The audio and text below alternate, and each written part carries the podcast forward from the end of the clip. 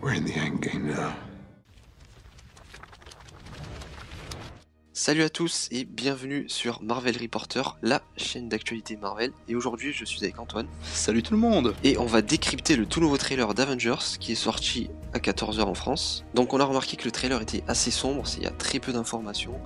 On voit surtout l'état des personnages, leur, euh, leurs conditions 5 ans plus tard, parce qu'on a spéculé, on pense que c'est 5 ans plus tard. Du coup, t'en as pensé quoi Antoine du trailer? Ah, une, une dinguerie, franchement une dinguerie.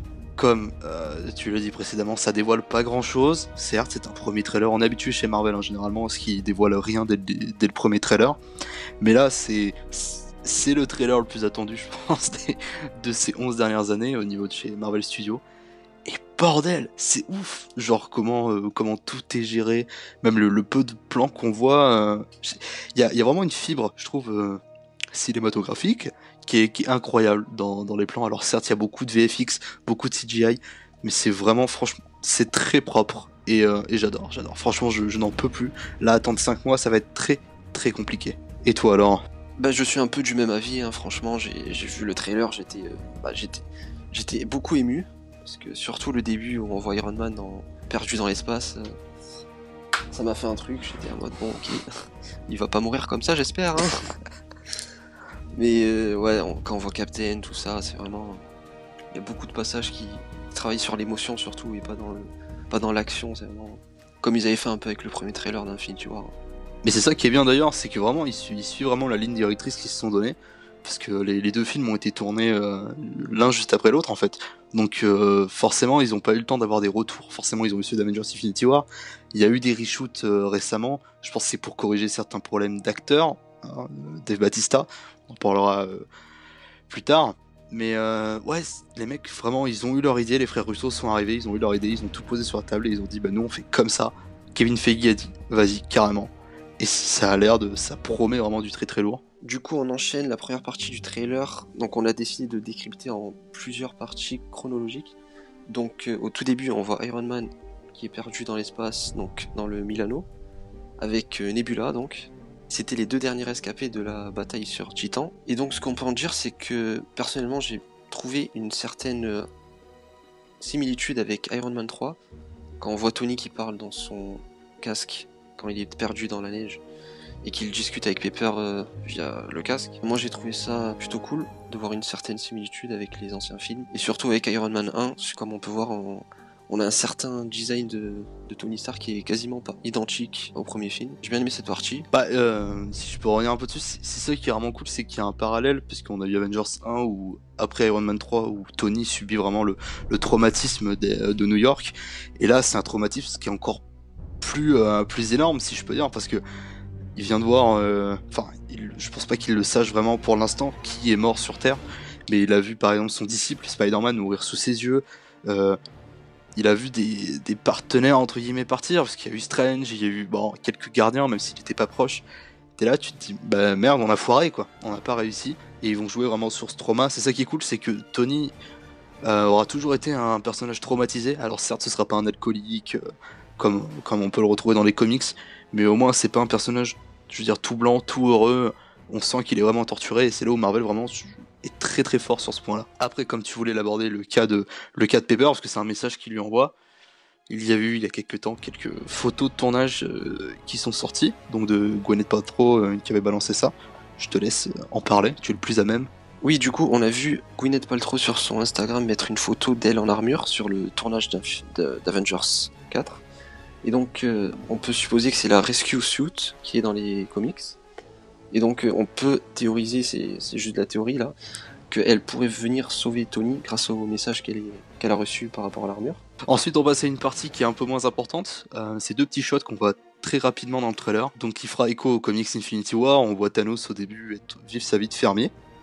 Et on, on, a un peu ce parallèle là dans dans, justement dans le trailer du film avec l'armure posée sur un promontoire et Thanos qui se balade dans un champ avec le gant toujours attaché à sa main. Donc là, on peut supposer qu'en fait, euh, il est entre guillemets un peu maudit, c'est-à-dire qu'il a utilisé les pierres, mais maintenant il n'a plus pouvoir s'en séparer. Ça restera toujours une partie de lui-même et euh, il pourra jamais s'en défaire. Qu'en as-tu pensé, toi, à ce niveau-là? Bah, j'ai pas forcément d'avis. J'ai trouvé ce passage. Euh, bah, je m'y attendais, quoi, à le voir dans, son genre de, champ de blé. J'ai hâte de, de savoir ce qu'il va faire dans le film, son rôle. Et ça, on a pas forcément d'idée encore pour l'instant avec le premier trailer et ça sera le plus important. C'est ça qui est bien avec Marvel, c'est que vraiment les, mecs savent attiser la hype de fou, mais ils dévoilent rien. Limite, ils pourraient sortir un, trailer juste où ils montrent Tony qui marche sur un pavé.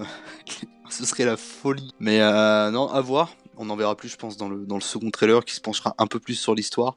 Pas trop, je pense qu'ils vont garder une certaine distance en dévoilant très très peu. On passe ensuite à l'autre partie, donc euh, le QG des Avengers, qu'on qu remarque vide, certes. Alors c'est vraiment, euh, c'est pas un plan qui est très important, certes, mais euh, c'est là où on se rend compte quand même que waouh, c'est vide de chez vide, alors que on l'a vu dans Avengers Age of Ultron, c'était quand même rempli, il y avait plein de mecs qui travaillaient pour eux. On en a pas, on l'a revu un peu plus tard dans, dans Ant-Man. Bon, on avait juste vu Falcon. Ensuite, on l'a eu dans, dans Civil War qui était aussi vide, il y avait que Tony et les Avengers. Revu ensuite encore une fois dans Infinity War, on voyait Rod qui euh, il était toujours là-bas avec euh, le, reste des Avengers, on suppose, du moins Tony euh, et les autres. Sauf que là, bah, c'est vraiment la solitude. Alors on y aperçoit Cap, Cap qui, qui, verse sa petite larme, je pense, qui a vraiment un trop plein après avoir perdu tous ses amis. Je pense qu'à mon avis, il craque, c'est plus possible pour lui. Natasha aussi, donc qui explique un peu ce que Thanos a fait. Je pense que c'est aux nouveaux arrivants, notamment à Scott Lang, Hortman, on en reparlera à la fin. Bruce qui, euh, Bruce qui voit un peu l'étendue des dégâts, et Thor qui, a l'air complètement dévasté. Je te laisse, euh, je te laisse en parler, Alex. Oui, bah Thor a perdu beaucoup, beaucoup de gens dans sa, déjà dans sa famille, donc sa mère, puis son père. Il a perdu tous ses meilleurs amis sur Asgard, son peuple, donc on sait qu'il y a une moitié de la partie du peuple d'Asgard qui aurait été sauvée. Donc euh, celle qui, était en, est partie en vaisseau avec euh, Valkyrie, Korg et d'autres euh, guerriers asgardiens. Mais on n'a pas encore d'infos sur eux dans le film, donc euh, je sais pas si on les verra. Donc Thor qui a perdu son frère quand même trois fois, donc certes les deux premières fois il était pas mort, mais là je pense que c'est réel. Et donc il, aura sûrement un sentiment de culpabilité par rapport au fait que bah, c'était un peu le seul à pouvoir tuer Thanos. Et il a un peu tout foiré quoi il va sûrement avoir énormément de culpabilité par rapport aux pertes de sa famille et de ses proches, et surtout par rapport aux 50% d'humanité qui, qui ont disparu. Par sa faute surtout, parce que bah, je pense que c'est là où il va avoir le plus gros de sa culpabilité, c'est qu'il s'est dit Thanos, euh, j'en fais mon affaire, j'ai Stormbreaker, c'est bon, je vais le défoncer.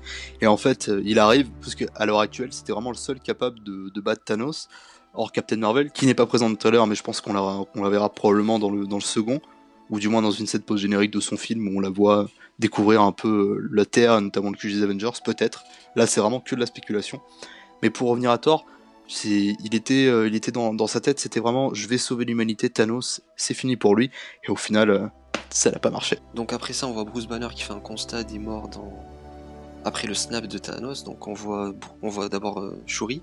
Donc on ne savait pas si elle était morte ou pas, si elle avait survécu. Bah, du coup, là, on a la certitude qu'elle est... qu'elle a disparu. Donc on voit Spider-Man, bien sûr. Et on voit euh, Scott Lang, donc qui est présumé mort.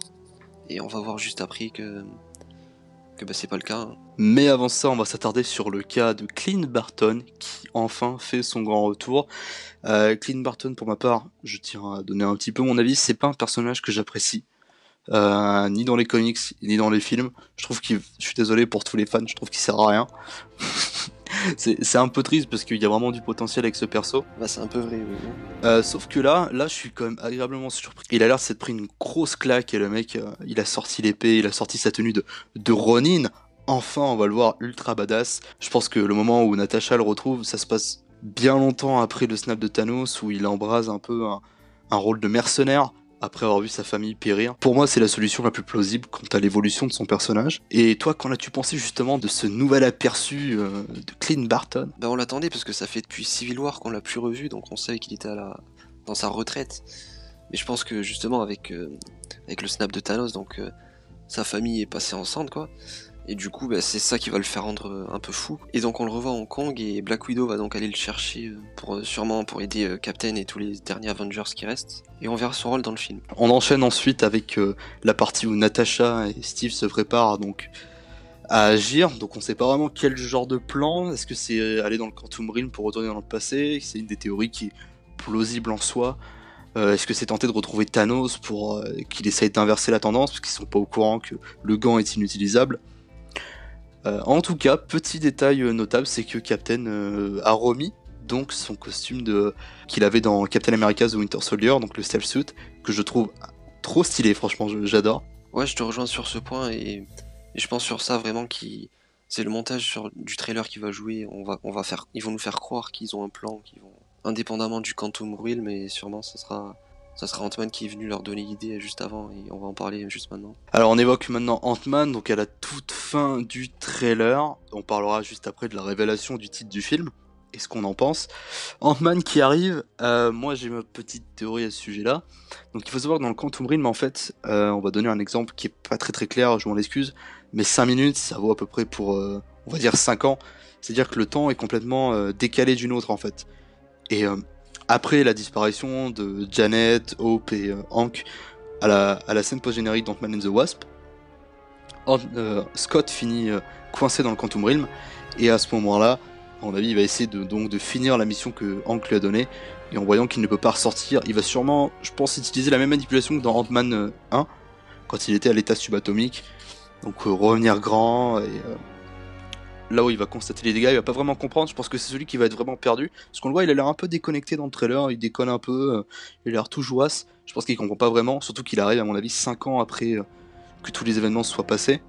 Et il va donc tenter de retrouver Captain pour mieux comprendre. Et donc à ce moment-là, sûrement lui exposer le plan du euh, on peut se servir du Quantum Realm pour retourner dans le passé, etc. Oui, bah, je pense que tu as tout dit là du coup sur, euh, sur Ant-Man et le Quantum Realm. Et son importance dans le film surtout. Ensuite, on attaque donc le dernier point, le titre du film Avengers Endgame. Qu'en penses-tu, Alex? Ah bah, Clairement, j'avais pas pensé du tout à ce titre. Surtout que c'est Doctor Strange qui le dit dans, Infinity War. Mais si le film venait à nous montrer euh, différentes morts de personnages importants comme Captain America ou Iron Man, Endgame serait clairement, je pense, le titre le, mieux choisi. Parce que c'est vraiment la fin du game. C'est la fin du, des trois premières phases. quoi. C'est ça, parce que c'est vraiment la fin d'une époque et c'est assez triste à dire. Le sous-titre euh, sonne quand même assez sombre et ça marque vraiment la, la fin du MCU tel qu'on l'a connu jusqu'à jusqu'à maintenant. Et en tout cas, j'ai une hâte mais monumentale quant à ce film.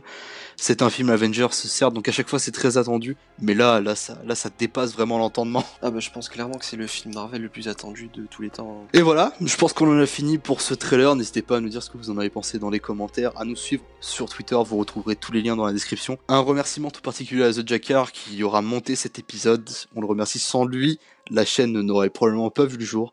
On vous remercie, vous Alex, je te laisse le mot de la fin. Du coup, on se retrouve sûrement demain pour une nouvelle vidéo avec le trailer de Spider-Man Far From Home. À bientôt